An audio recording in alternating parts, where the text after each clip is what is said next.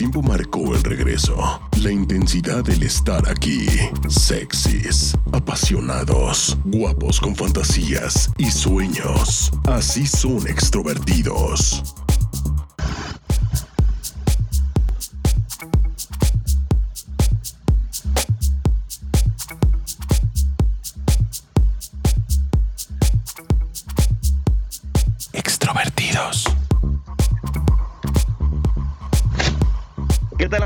¿Cómo están? Les saluda Jorge Preciado en este episodio 14 de Extrovertidos Podcast. Y bueno, hoy tenemos un invitado de lujo y un tema que de verdad les va a dejar muchísimo aprendizaje.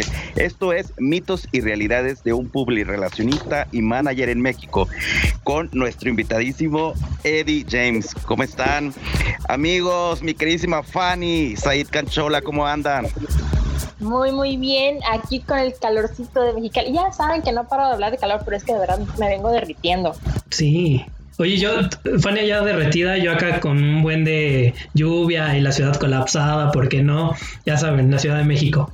Amigo, ¿y tú también estás en la Ciudad de México el día de hoy? Así es, ahora sí que cerca pero lejos, amigo. Hoy hemos grabado juntos, fíjate, porque está ya sé. también en Ciudad de México, está Said Canchola, Jorge, y pues nada más nuestra queridísima Fanny por allá derritiéndose en la ciudad que capturó el sol Mexicali, Baja California.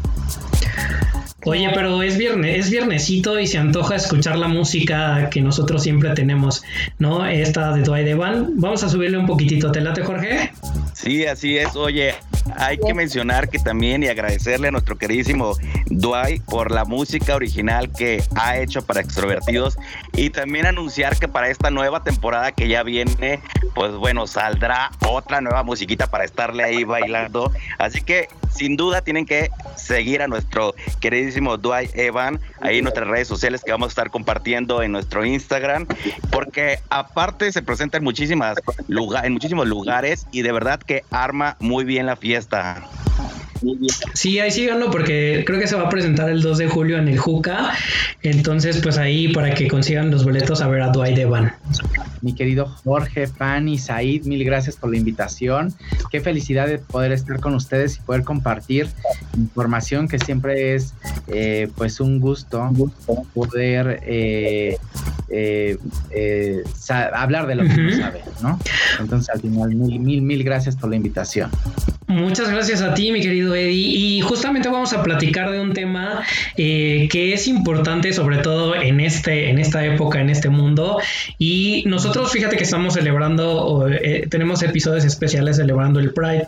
Y mucho tiene que ver el marketing con el Pride, porque el mundo rosa, vaya que vende mucho. Ahorita nos vas a platicar de ello. Pero yo quisiera que le introdujeras a la gente qué es lo que realiza Eddie James. Bueno, yo soy Jaime, yo soy eh, publicacionista, eh, estudié comunicación y relaciones públicas, eso estudié, y llevo 20 años en el mercado realizando esta actividad. Este, nos dedicamos al posicionamiento de las personas y las marcas y toda la comunicación que gira en torno a ella. Evidentemente hoy la huella digital es algo muy relevante eh, y especialmente eh, el cómo el cómo dirigirse a tu audiencia. el gran en este momento de las marcas y de las personas es cómo generar comunidad y cómo lograr que estas audiencias consuman tus productos. Entonces, a eso nos dedicamos, a toda esta parte de comunicación, imagen y etcétera. ¿no? Ese es nuestro fuerte. Mi agencia se llama MM Agency, es, cabeza, es la, la marca madre, por decirlo así, hay otras empresas satelitales que, que están para van a realizar el mismo negocio o que soportan el negocio de alguna manera, como el canal de televisión que tenemos que se llama Move TV, que tiene 25 contenidos y yo estoy los martes a las 6 de la tarde en vivo en todas las plataformas a través de Move TV con la oveja negra. Perfecto, me encanta. Al ratito nos contarás más a detalle de qué va este contenido que, hace, eh, que haces en tu canal. Y bueno, eh, yo quisiera preguntarte por qué actualmente es tan importante el marketing y esta comunicación de, de empresa y de gente. Creo que estamos viviendo en una época en la que hay youtubers, hay influencers. ¿Qué es lo que está pasando? ¿Por qué estamos viviendo esto? Mira, últimamente se ha desencadenado mucho el tema de marketing, evidentemente, pero ya lleva muchos años en auge porque el marketing es eh, celebrar la comunión entre tu audiencia o tu cliente y la marca. El cómo poder eh, darle una retroalimentación al consumidor sobre lo que quiero, sobre sus gustos y la personalización del producto a tal grado que te escriben tu nombre en un vaso, ¿no? O te escriben tu nombre en algún producto, o te ponen tu color, o tu textura, o lo que tú quieras. ¿Por qué? Porque las personas estamos buscando cosas únicas en este mundo tan global que hoy existe. Eh, mitos con, con respecto a los public relacionistas, porque evidentemente venimos de una época donde todo mundo nos identificaba como esas personas que nos las pasábamos de fiesta en fiesta, comiendo y tomando, que nos decían coloquialmente canaperos, pero en realidad lo que hacíamos es que hacíamos mucha chamba. y yo siempre he dicho que relaciones públicas es la madre de todos los negocios. De hecho, yo creo que relaciones públicas nos deberían de enseñar en toda época de nuestra vida, desde, desde lo más básico que es eh, kindergarten, si lo quieren ver, porque a partir de la construcción de relaciones se dan los negocios y, la, y los negocios entre personas identificables es, es mucho más fácil. Identificables no me refiero a que sean públicas, sino que sepas qué hacen. Muchas veces ni siquiera en nuestra casa, eh, si tú le preguntas a tu hijo, a tu primo, a tu mamá, a quien sea, a quien viva contigo, tu pareja, le preguntas, oye, ¿a quién me dedico?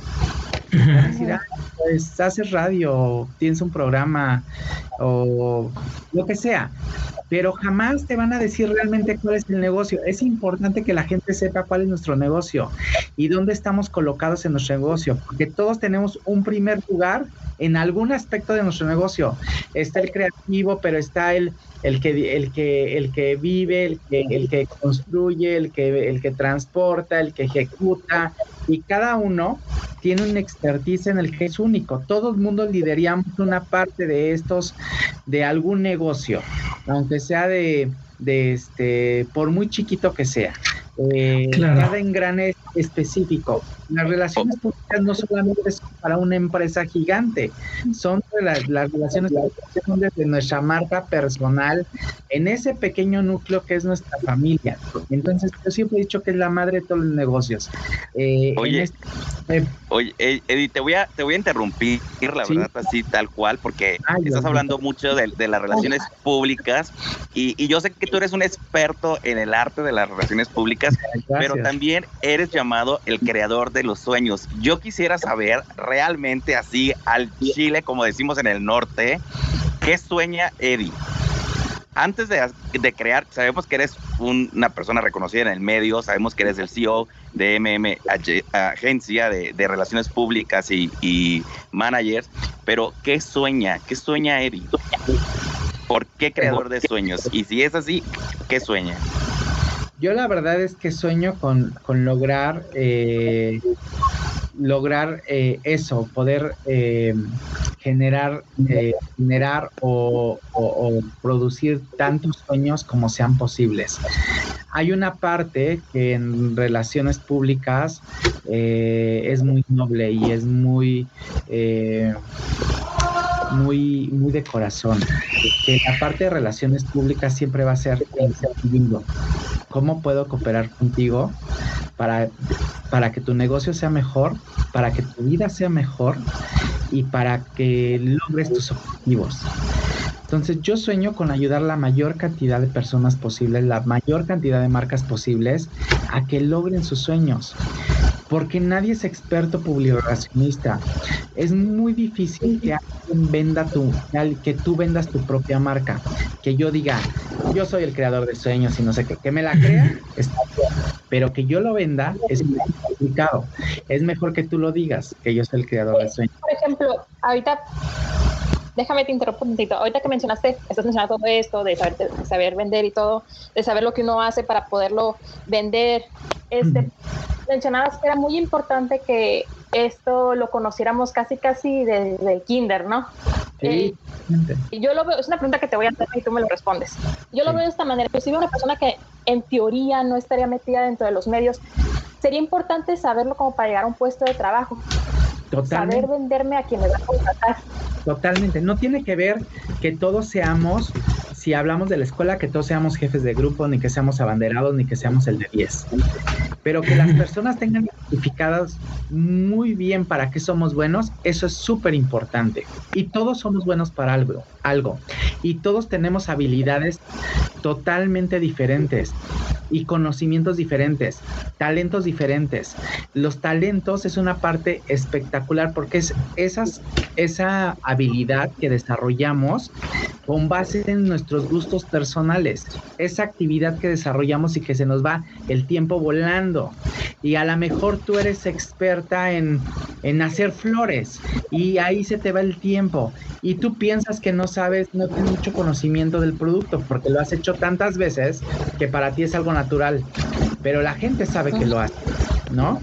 Entonces, ese talento muchas veces no se ha explotado porque en, vivimos en una sociedad donde le damos muy poco valor al talento.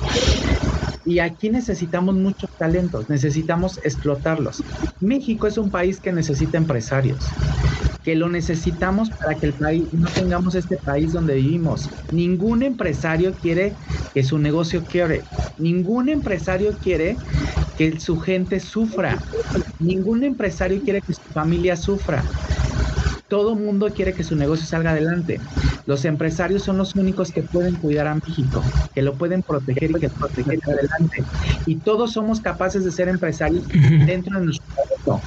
Aún trabajando dentro de una empresa, somos microempresarios porque somos encargados de esa pequeña parte dentro de un negocio.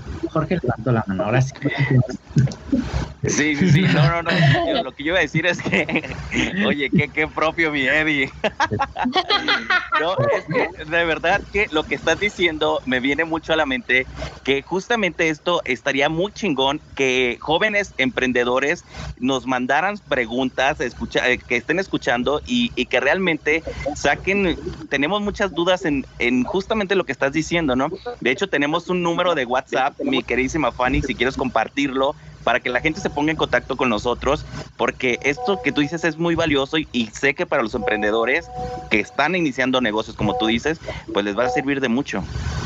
Claro, vamos a estar recibiendo sus mensajes al 52 55 78 28 47 30. Ahí por WhatsApp, para que nos manden sus mensajitos, sus preguntas, dudas. Y con mucho gusto. Ah, eh, claro, en este momento sobre este episodio.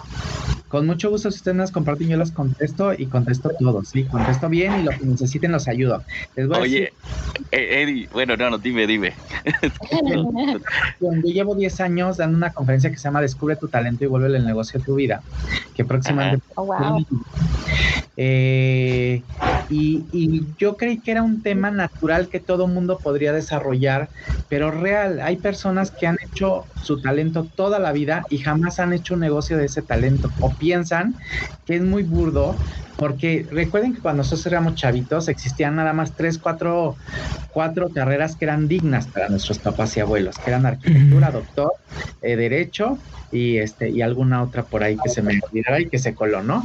Pero este, pero eran las únicas carreras que eran dignas. Las demás eran, ay hijito, ¿por qué vas a estudiar eso? Les digo algo, yo estudié relaciones públicas por fácil, porque dije es una carrera súper fácil, me equivoqué mucho, no es nada fácil. Eh, es muy complicada porque es una embarradita de muchas teorías y de muchas ciencias. Y este y te dan una embarradita de todo y ya después te especializas en lo que quieres, ¿no? Muchos estudian comunicación en mi época porque querían dedicarse a la comunicación. Pero cuando yo descubro lo que son relaciones públicas, me enamoro completamente de esta parte del cómo puedes ayudar a las personas a descubrirse y hacer de su hacer de ellos alguien exitoso, porque a partir de relaciones públicas construyes una marca personal o una marca comercial, cualquier y relaciones públicas es el encargado de difundir la esencia de las marcas. Y entonces es maravilloso y me enamoro completamente de relaciones públicas y ahí es donde empieza todo esto. Ahorita que Oye. comentando esto de, me enamoro de las relaciones públicas y todo eso. Tú cuéntame, porque creo que todos en algún momento de nuestra carrera profesional sentimos un momento en el que volteamos y decimos, wow, de verdad me está gustando lo que, lo que estoy haciendo. ¿Tú en qué momento tuviste esa parte en que volteaste y dijiste, hice esto y wow, me estoy dando cuenta, o sea, ya, te, ya sabemos que te gustaba, por algo te quedaste estudiándolo, pero en qué momento dijiste, no, a la madre de aquí sigo? Fíjate, yo soy un storyteller nato, o sea, un chismoso. que nos cuente un chisme, ya lo dijo. Ah, ya, ya sabemos que, se rodea y se codea con muchas celebridades nacionales e internacionales. saque el chisme. nota. Eh, desde chavito, mi mamá me regañaba porque platicaba con la gente mayor y entonces le llegaba y le contaba que que que la señora andaba con el vecino, pero aparte lo vendía de tal forma que construía historias y lo hacía una telenovela. Y eso era ser un storyteller que yo no sabía. Mi mamá me daba un jalón de pelos, evidentemente, pero oye, eres un chismoso, ¿cómo sabes la vida y por qué platicas con la gente mayor, no? Entonces, este, desde chavito, entonces siempre digo que he sido un chismoso con, con ahora soy un chismoso con título, porque eh, pero la verdad es que eso es lo que me apasiona, contar historias. De hecho, nuestro eslogan en la agencia y mi eslogan personal es, mi trabajo es contar tu historia. Y a eso nos dedicamos. Me encanta. Oye, mi, mi Eddie, pero también sé que tu secreto es nunca rendirte. Totalmente. Entonces, yo quisiera saber, ya nos dijiste que todo esto de, del chisme y todo eso, pero ¿cómo empezaste? O sea, empezaste como RP siempre diciendo de celebridades, siempre de artistas, de marcas, o porque digo, RP yo, ah, eh, ahora sí que como tú dijiste, en mis tiempos, el RP yo los conocía que eran los de los antros. Entonces. Sí, fui RPD Antros, fui RPD Antros en Acapulco y así empecé. Pero después me especialicé en franquicias y me y trabajé en una empresa que se llamaba Pansan Company, que es una franquiciadora española y me vine a la Ciudad de México porque yo vivía en Acapulco. Este. Uh, Acapulco. Acapulco, sí, en Acapulco. sí. hay universidad para que Acapulco, eh, el Acapulco, en mi, ahora sí que como volvemos a decir, en mis tiempos era guau Acapulco, todo el mundo quería ir porque se hacían los premios Ceres, porque era el Acapulco Fest. ¿Qué es para ti Acapulco, Eddie? ¿Qué significa un Acapulco es mi tierra, es mi pueblo, es, es, es, es está mi esencia. Eh, somos una tierra muy golpeada, como todos ustedes lo saben, eh, muy, muy, eh, muy lastimada por, por personas que no han hecho lo correcto. para mí representa mucho porque somos una, una tierra con un servicio espectacular. Cualquiera que haya ido a Acapulco, en muchas en México somos muy serviciales, pero en Acapulco han ido empresas completas a entrenar gente sobre el servicio que se da en Acapulco. Desde el cómo llega, cómo recibimos a la gente, eso muy poca gente lo sabe. Somos una tierra de servicio. Somos una, una tierra que entendemos que nacimos para servir y nacimos para proteger a las personas que nos dan de comer es una cultura bellísima y si me están escuchando en Acapulco, eh, que, nos, que todos los que somos de allá nos sentimos muy orgullosos de ser de Acapulco, de la tierra del servicio y del don de ser personas. Eh, entonces, te, voy a compartir, te voy a compartir algo, Eddie, que cuando yo estaba en la secundaria hace unos cuantos años, yo miraba en la tele, eh, pues esto de, siempre en domingo, que se grababa en Acapulco, los festivales, el Acapulco Fest, los premios Ceres, que en aquel entonces eran los premios Ceres, ¿sabes? Este, y yo me acuerdo que cuando me gradué, le dije a mi papá, no quiero fiesta, no quiero esto, no quiero lo otro, llévenme a Acapulco.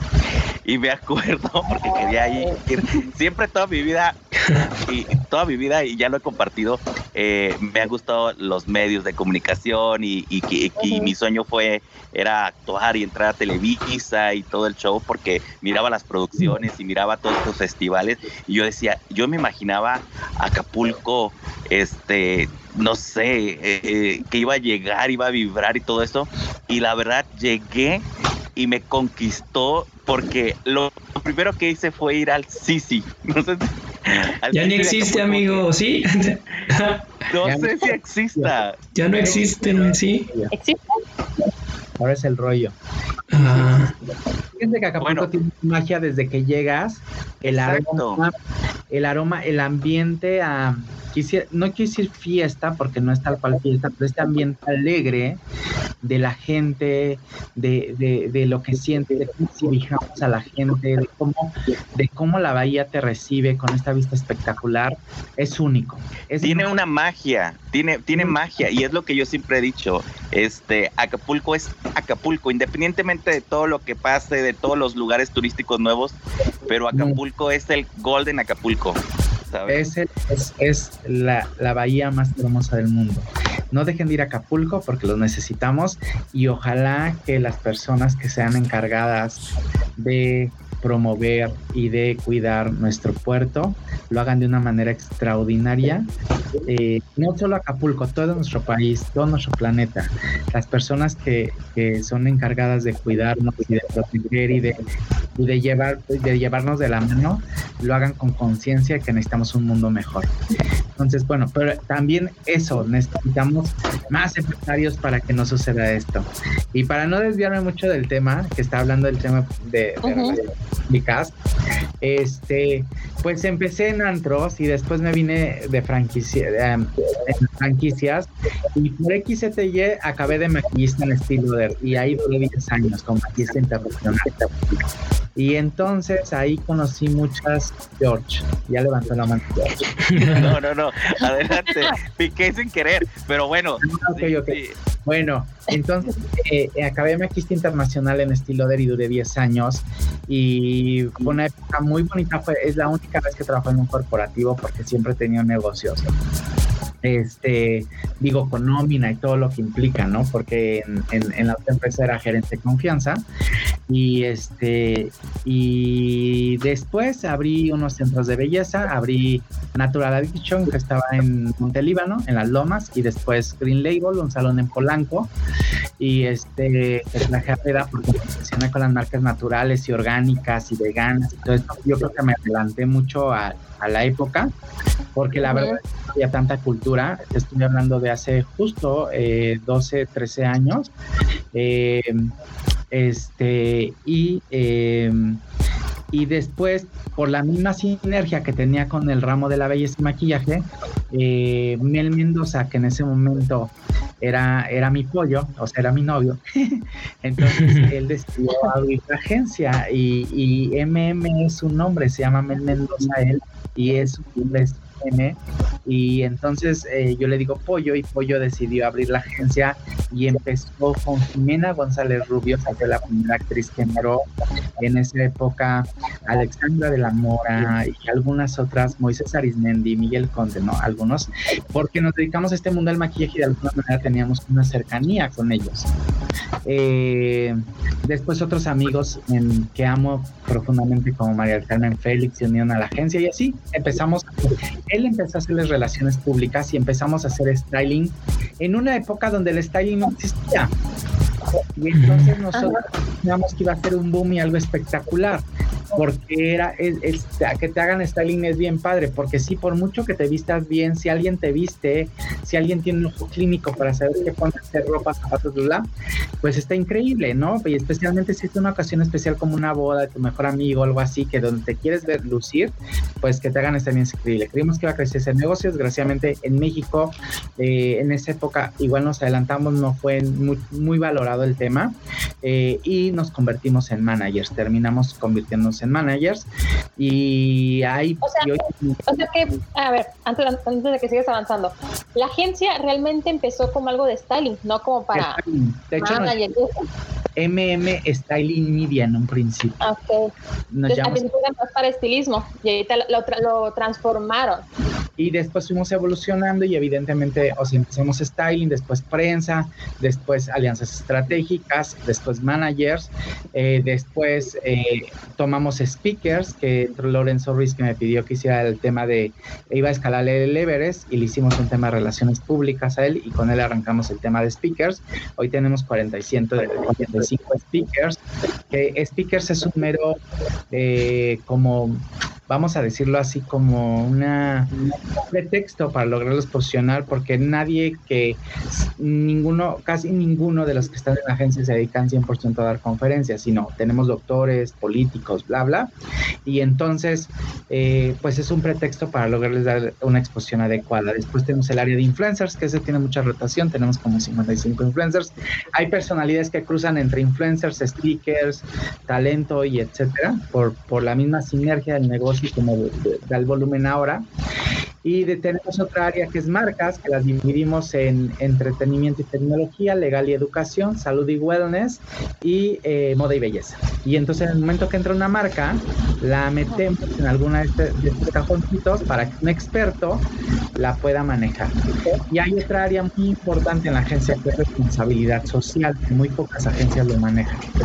En el marketing 4.0, que es el actual, ¿no? En el marketing normal era, ¿cómo hago que se venda este producto? ¿No? ¿Cómo hago que la gente lo compre? Por olor, por, por color, etcétera. A ver, espera, ahorita que mencionas esto de eh, responsabilidad social, mencionaste, rara, rara la empresa lo tiene. ¿Qué puede explicar qué es? Porque yo personalmente desconozco qué sea. Responsabilidad social es que le estás regresando tú como producto, como marca personal o marca comercial, que le estás regresando al mundo que lo haga un mejor mundo. Muchos lo aplican con fundaciones, pero a veces no son fundaciones. Es solamente hacer ciertas acciones que le regresen al mundo. Explicaba lo de marketing porque después nace el marketing 2.0, donde se le pregunta al consumidor sobre sus gustos. Oye, ¿te gusta esta cajita que es este de color? Sí, sí me gusta. Ah, ok, entonces sigue siendo este color. ¿No me gusta? La cambiamos. ¿Qué colores? Entonces vamos a hacer seis colores para que escojan su color, ¿no? Después el marketing 3.0 en el que oye, ¿te gusta esta cajita de color? Sí me gusta, me gustó el azul, pero adicional quiero colocarle esto y además quiero que la vendan en tal lugar para facilitar. Entonces ya hay una retroalimentación del consumidor. Y eh, llega a tal grado esta retroalimentación que aparte quiero que me personalices la cajita y quiero que le pongas mi nombre. Entonces, hay una retroalimentación muy fuerte en el marketing 3.0 que se dio hace unos años. Y hoy el marketing es 4.0, en donde hay un tema de qué le regresas al mundo tú como marca. Y entonces, hay cuatro cosas que, que nos dejó la pandemia para las marcas. Una, a ver. que es que la marca cumpla con su promesa de marca. Que si tú dices que lavas bien los trastes, los dejes tal cual como dices. Que hay un tema súper complicado con las marcas. Dos, que estés a un precio justo. Y no hablo de marcas de lujo porque esa es otra cuestión. Hablo de marcas tradicionales. Porque hay un comparativo muy importante por medio del consumidor en el que sí se fijan en el precio. Sí. Tres, eh, ¿qué le, ¿qué le estás regresando a la sociedad cuando consumes este producto? La gente sí se fija que esa es una marca responsable, ecológica, que no le hagas daño a nadie, incluso que personas trabajan contigo. Sí, y sabes que ahorita si existe un tema de, de, que le hayan hecho daño a algún animal o un tema de mujeres, las marcas se van a caer. Bueno, lo acabamos de ver con, con Cristiano Ronaldo, ¿no? Entonces, el poder de las voces se vuelve un tema importante. Y la cuarta cosa, tener una presencia digital importante, contundente, de acuerdo a tu marca. Y cuando digo importante no me refiero a tener un millón de seguidores, sino los seguidores adecuados para que tu marca tenga digital que le corresponde y que esté en las plataformas adecuadas. No todos tienes que estar en la misma plataforma, pero sí tienes que estar. Te guste o no, tienes que estar. Entonces, esas cuatro cosas nos dejó la pandemia en las marcas. Es, es, es sumamente importante que las marcas estén concentradas. Eso es justo lo que el relacionista. No, no somos estos estrategas de marketing que hacen toda una estrategia y un calendario anual en el que marcan las temporalidades eh, y que dicen, ah, es Navidad y vamos a hacer, y, yo creo que estaría bien lanzar este producto, ¿no? Ahí llega el trabajo de marketing. El relacionista lo que hace es que crea las estrategias para que llegue al público adecuado, de qué manera y lo capture. Entonces, pero y el manager hace exactamente lo mismo, pero con las personas. Oye, Eddie, perdón, ¿qué marcas o qué compañías actualmente lo hacen bien y lo hacen mal? Como para que la gente lo tenga identificado, esto que nos estás mencionando actualmente, ¿cuáles serían esos, esas dos? Bien y mal. Híjole, es que sabes que quien lo hace bien, pues evidentemente son todas las líderes digitales, porque lo entendieron muy bien. Ok. Mercado Amazon, Facebook, o sea, Google, eh, todas esas marcas que lograron empatarse en digital. ¿Quién lo hace fatal? Pues estas marcas que siguen creyendo que la marca, los consumidores vamos a seguir siendo los mismos de antes. Ya no somos los mismos de antes. Ya no, ya no estamos eh, comprando de la misma manera que lo hacíamos. Es un tema de experiencia cuando regresemos a la normalidad, porque evidentemente somos personas que interactuamos, pero las nuevas generaciones ni siquiera les interesa interactuar, se comunican de otra manera y ustedes lo saben. Muchas veces nos enojamos porque nuestros sobrinos o hijos se la pasan en WhatsApp o en Facebook o se la pasan en otras otros chats, Telegram o hay otros eh, para gamers que son chats especializados y este, pero ellos así se comunican, ellos así juegan, así interactúan, ellos ya lo hacen diferente.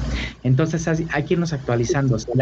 y nosotros creemos que vamos a regresar al, al pasado, pues nunca va a suceder.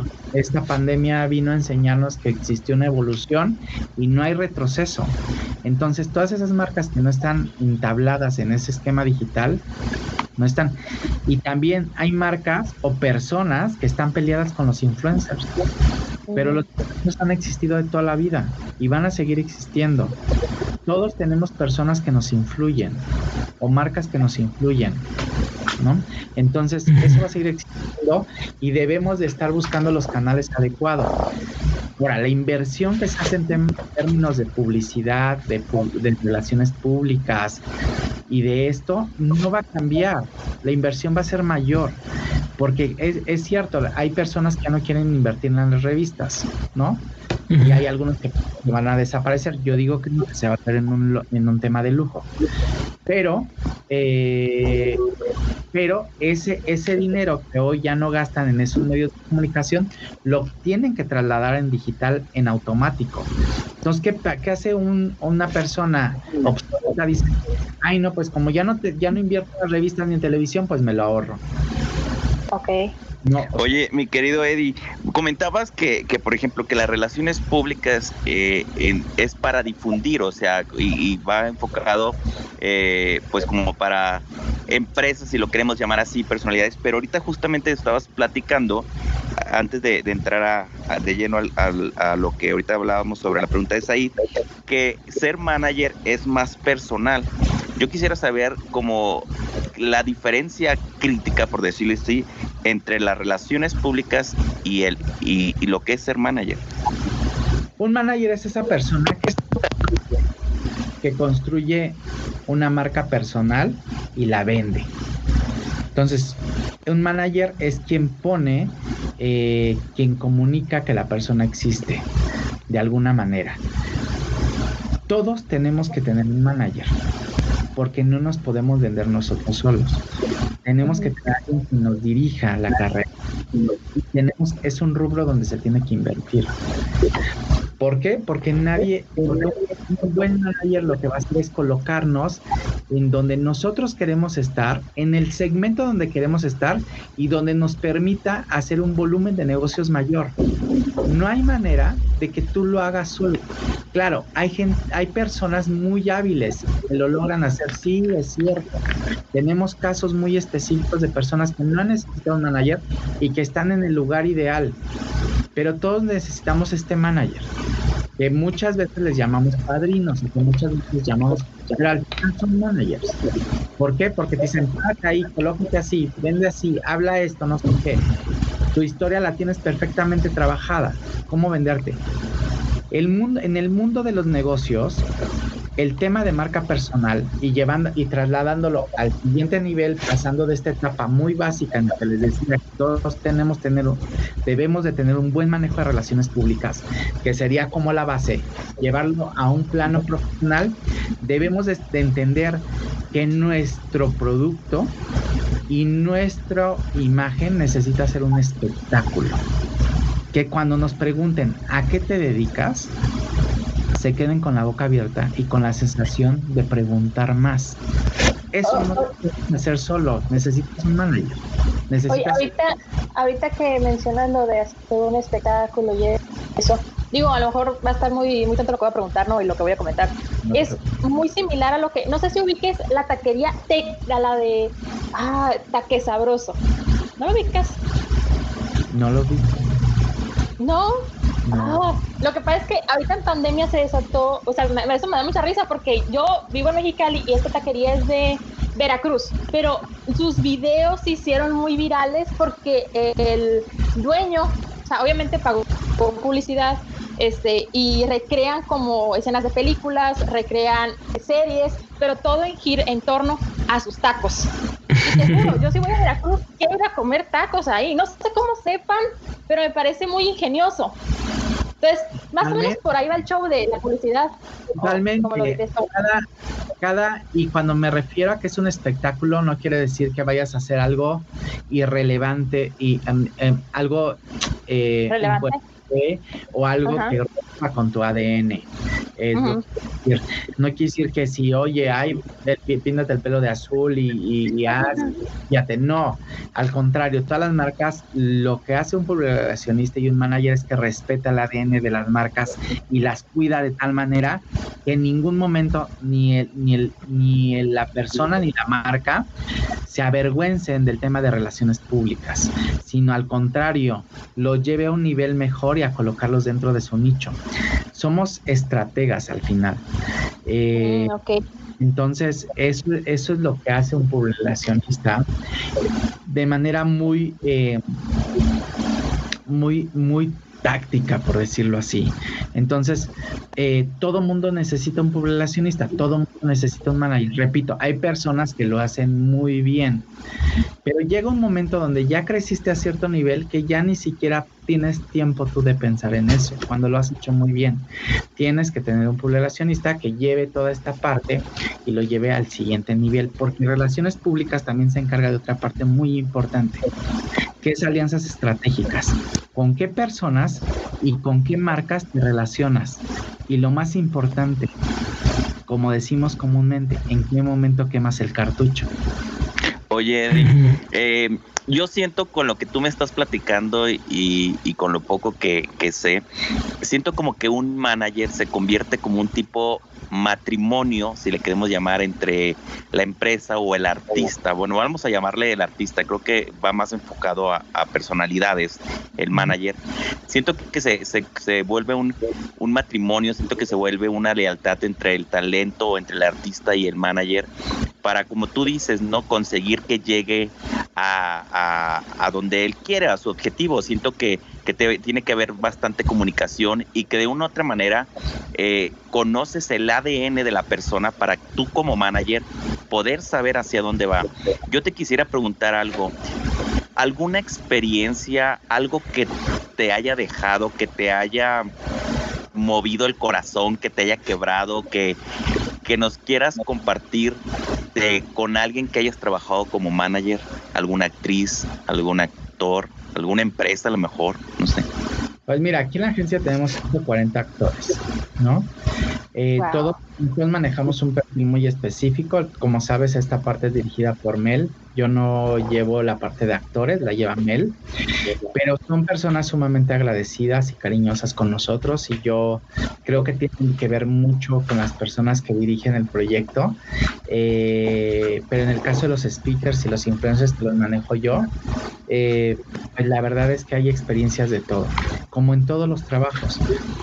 Eh, hay personas que son sumamente agradecidas y, y, empáticas eh, con, con, con, lo, con tu trabajo.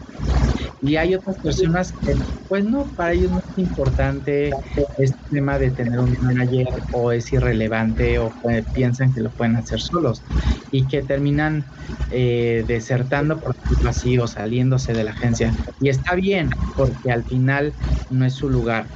Entonces, experiencias tengo muchísimas, eh, pero lo más importante, las experiencias más bonitas las personas que en un principio confiaron en la agencia siguen aquí con nosotros. El doctor Alarcón, que fue el doctor con nosotros, em, eh, el, Moisés Arismendi, ¿no? que pues fue el primer actor hombre, este em, y así, ¿no? Yo vi algunas fotos ahí y, y, te estuve investigando, vi unas fotos y vi información, Edith González, Edith González estuvo aquí en la agencia hasta su último, hasta, pues, hasta que pasó lo que pasó. Eh, ella estuvo aquí con nosotros y, y, es bien bonita porque la descubrimos al final de su del trayecto de su vida, pero le ilusionaba mucho la agencia, entonces la recordamos con mucho cariño. Pero hay una anécdota con Edith González que es muy bonita. A ver.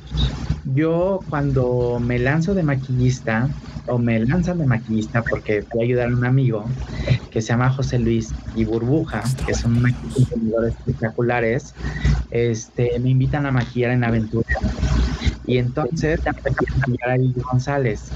Yo todo chavito y nervioso, evidentemente era una figura gigante y me pongo muy nervioso para maquillarla. Y entonces ella tenía mucha autoridad ¿no? en, en ese momento y al final maquillé espectacular y salió y todo, pero me hizo pasar como muchos momentos eh, difíciles que me hicieron aprender, ¿no? Como me preguntaba qué le iba a aplicar, que si sabía, que no qué, pero sí sabes, pero sí sabes, pues sí. Entonces la maquillé durante varios, varios eh, episodios durante Aventurera y después eh, este, cuando entra a la agencia y, la encuentro, eh, pues le digo, pues hoy soy el socio de Nel y me dedico a los negocios y me dice, fabuloso, o sea, eh, claro que te recuerdo, te pusiste súper nervioso cuando me maquillas. este, muy, pero lo mismo pasó con Itati Cantoral, eh, que también me dijeron, pues me maquillaste, ¿no? En Aventurera y en una serie sí también. También pasó con Isabela Camil, yo la maquillaba para Vila Vi, que era un programa que tenía con un estiloder, y, eh, y le platiqué, y, ella como que no se acordaba mucho, después dijo, sí, cierto, ya me acordé, sí, sí me maquillaba, ¿no? Y entonces como la vida va dando vueltas, y este, y, y eso me da mucho gusto, porque en los lugares que voy pisando voy dejando huella y una huella muy bonita. Entonces, eh, son de las anécdotas que, que, se van cruzando estas personas, aunque no sea la misma industria, pero al final eh, tienen un recuerdo bonito mío y yo de ellos también. O mi amiga Chuchu, que era la modelo más más famosa de México. Más famosa. Y entonces cuando me dicen, ¿la vas a maquillar a Shushu para Fashion Week? Yo hacía los diseños de Fashion Week de maquillaje. Y entonces súper nervioso y entonces este, yo dije, no, pero ¿cómo? A ver, eh, pero que la maquille otro porque yo me voy a poner nervioso, ¿no? y entonces mm, ella con su portuñol, ¿no? No habla bien español todos estos años que lleva, eh, me dice, no, mi vida, tú maquillame como tú quieras, no sé qué, y yo tenía que ponerle una sombra azul en todo el párpado y mancharle el ojo con este azul para Gustavo Helguera, que también es mi amigo desde hace muchos años. Y este, y desde entonces nos hicimos amigos y hoy es mi socia y es mi amiga y la adoro. Entonces, la vida te va colocando. Pero ¿qué hubiera sucedido si yo no hubiera hecho un, un buen trabajo de relaciones públicas? No me recordarían no me recordarían. Entonces, aunque me dedicaba al maquillaje, ya había estudiado esta parte de relaciones públicas y yo sabía que tenía que crecer por esta parte de relaciones públicas y que tenía que ser identificado en cualquier ámbito para desarrollar. No sabía que existir la agencia, porque como bien lo dijiste, eh, mi George, eh, el tema de relaciones públicas es un, es un tema nuevo.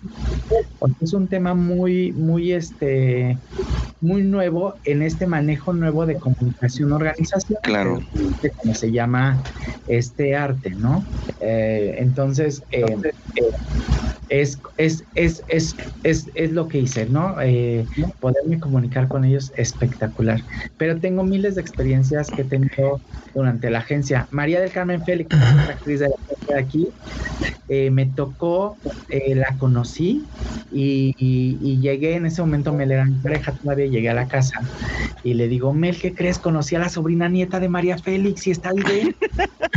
me dijo, estás idiota, esa vieja no tiene descendencia, no sé qué, y no sé qué, y, entonces yo dije, a lo mejor me mintió, ¿no? Y esta chava se parece mucho, pero yo decía, no, es una chava súper buena onda, este, de, Hermosillo, Sonora.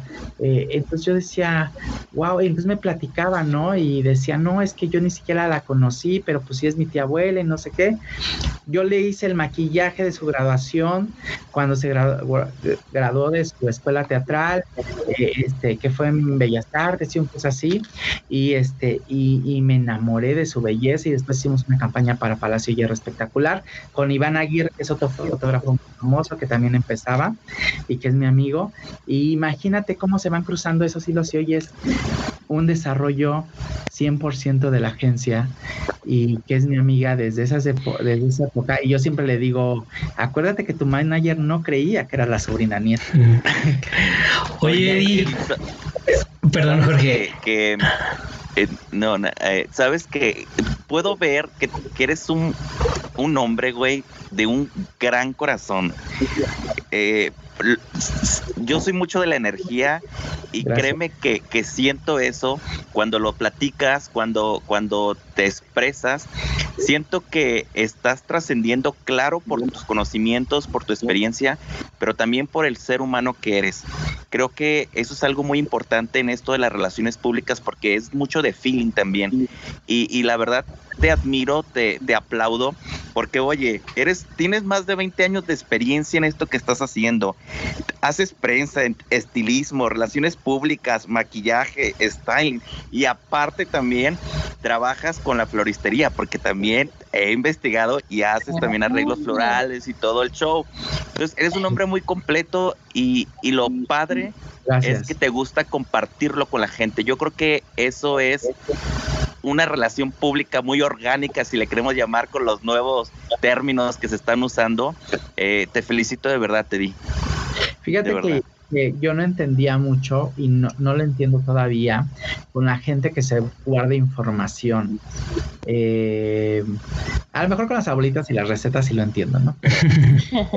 este, pero con la gente que se vuelve, con, con los jefes que se, que se guardan información para sus empleados, eh, con, con, con, los amigos que guardan información eh, para personas que se dedican al mismo rollo.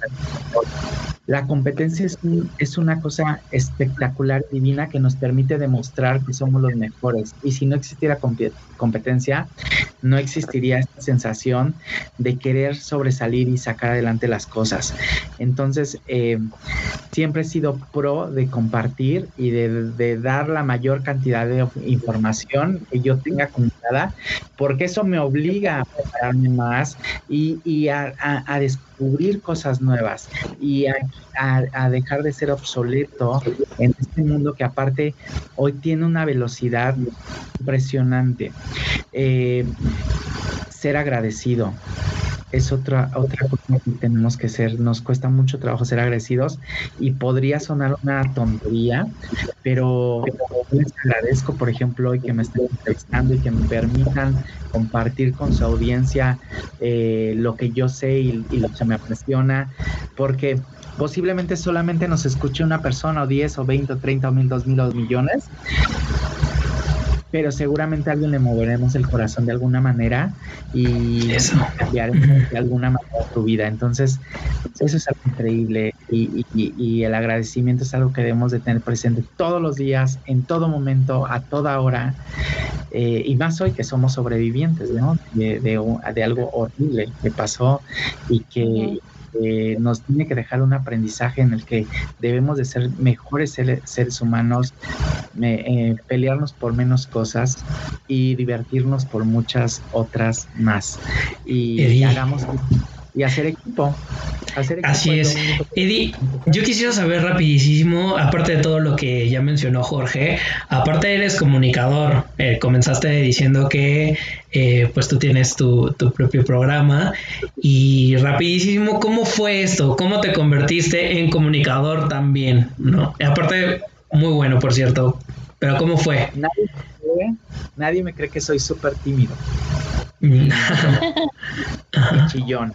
Pues soy, soy como cuando me invitan a dar conferencias, antes de subir la conferencia, me da una taquicardia y empiezo a sudar las manos y digo, ay, no, no, ya cuando llevo 10 minutos arriba, ya me relajo, ya, ya va. Entonces, cuando dije podcast, wow, qué maravilla poder hacer un podcast porque nadie me ve y entonces yo puedo hablar. Y aparte, no me gusta mi voz, pero así puedo hacerlo, ¿no?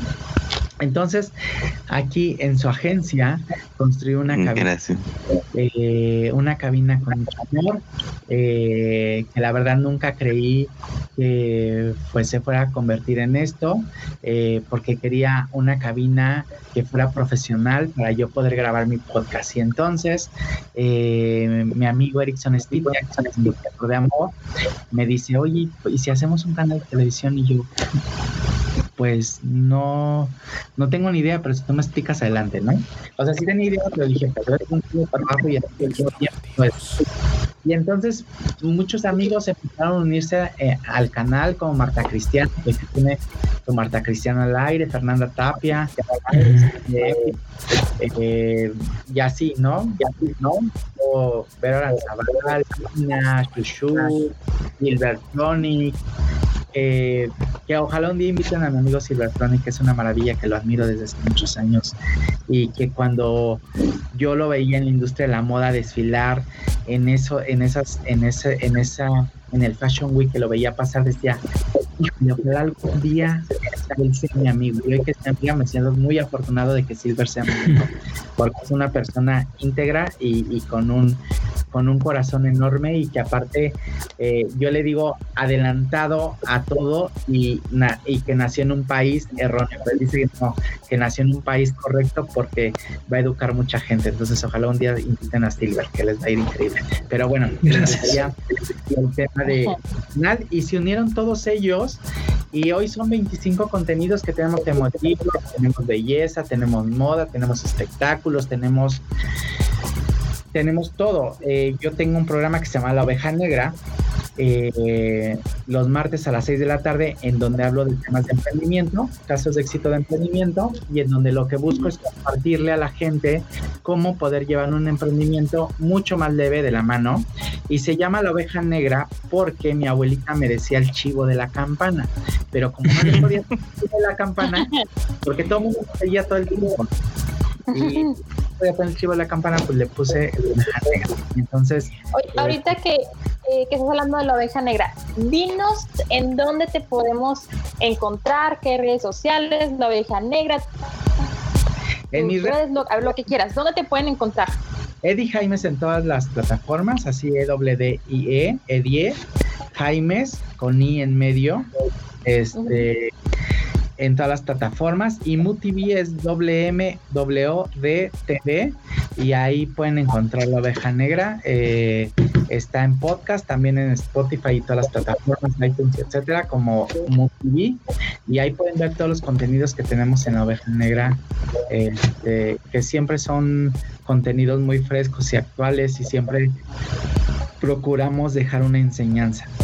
Entonces, ahí lo pueden encontrar. Hoy tenemos 25 contenidos y pues felices eh, de poder compartir ahí la información. Y les decía, tenemos otras empresas satelitales aquí en la agencia que nos ayudan a generar eh, todo lo que somos, ¿no? Tenemos dos fundaciones, tenemos One Heart, que es una fundación segundo piso, y tenemos IconMed, que es una fundación de médicos, más las fundaciones que manejamos aquí, Pura, este, un, un, montón aquí. Y así somos una construcción de, de, cosas que se van sumando gracias a que llega gente y nos pide cosas extraordinarias para sus marcas o para su persona. Y hemos hecho una gran, gran familia amorosa y, y dispuesta a compartir.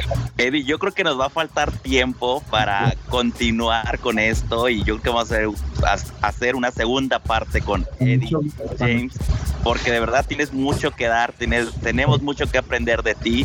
Y bueno, antes de despedir este episodio número 14, eh, quisiera que nos compartieran tanto Said como mi querida Fanny sus redes sociales para estar en contacto y también de nuevo comentar el WhatsApp que ya tenemos para que nos hagan las preguntas, para que nos manden mensajes y para que crezca cada vez más esto que es Visión Extrovertidos.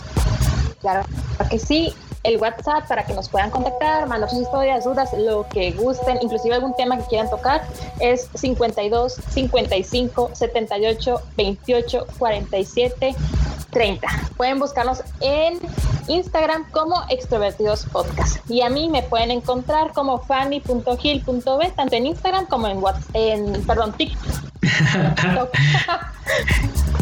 Es que luego ya hay de tantas redes, ya no sabe uno qué onda, pero muchas gracias a la gente que nos ha escrito. Ya el día de hoy no nos dio tiempo de eh, pasar algunas de sus saludos, pero muchas gracias. Qué bueno que se sigan uniendo a el más uno de extrovertidos.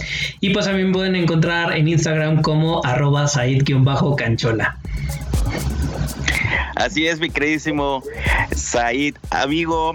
Pues bueno, llegó el tiempo de despedirnos. Eddie, muchísimas gracias por tu tiempo, muchísimas gracias por abrirnos tu corazón, por contarnos todas estas historias y realmente eh, me dejas un muy buen sabor de boca y de verdad que esperemos pronto tenerte de nuevo aquí en, en los extrovertidos para seguir platicando porque más que todo nos dejas muchísimo aprendizaje. Felicidades por todo lo que estás haciendo, mucho éxito para la agencia, para toda la gente que está contigo. Y pues bueno, yo soy Jorge Preciado, esto fue Extrovertidos y nos vemos en el siguiente episodio. Este podcast se realizó con el apoyo de un grupo de amigos soñadores. Sí, tú también puedes. Ve por ellos, extrovertidos.